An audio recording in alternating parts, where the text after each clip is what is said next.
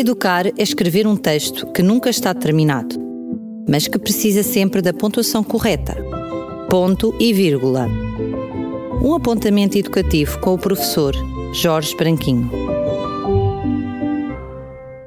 Com o objetivo de reforçar positivamente o desempenho ou o esforço dos meus alunos nas atividades letivas, elaborei um conjunto de autocolantes, mesmo impressos em computador, que costumo colar no final de alguns dos seus trabalhos sejam eles feitos na escola ou mesmo em casa.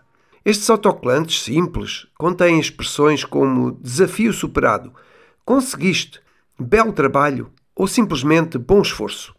O efeito motivador ultrapassou em muitas minhas expectativas. Os alunos fazem questão de mostrar os autocolantes uns aos outros. Alguns questionam por que motivo não tiveram direito ao tal autocolante e prometem para a próxima também vou ter um autocolante. Ainda que haja quem defenda que os bons comportamentos e o empenho na escola não devem ser premiados, uma vez que constituem a normalidade desejável, tenho também o hábito de premiar os alunos quando eles atingem um determinado número de bons comportamentos e também de bons desempenhos acumulados.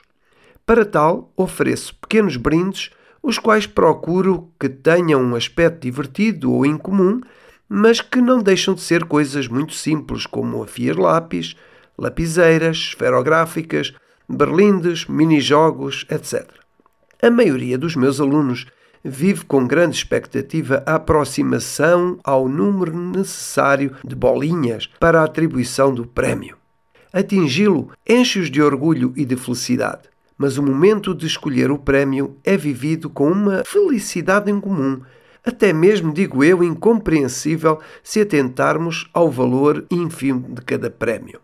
Ao confrontar-me com a importância que os meus alunos atribuem quer aos autocolantes, quer aos brindes que referi, não pude deixar de concluir que não é preciso muito para os fazer felizes.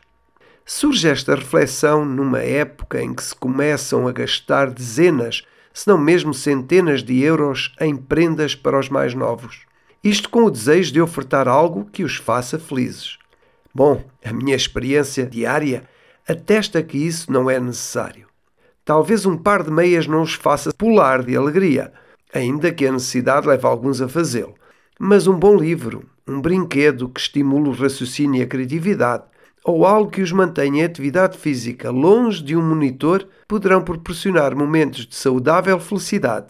E isto tudo a baixo custo. Resta-me convidá-lo a estar presente no nosso próximo ponto de encontro, que será, como sempre, no próximo ponto e vírgula. Até lá! Educar é escrever um texto que nunca está terminado, mas que precisa sempre da pontuação correta. Ponto e vírgula. Um apontamento educativo com o professor Jorge Branquinho.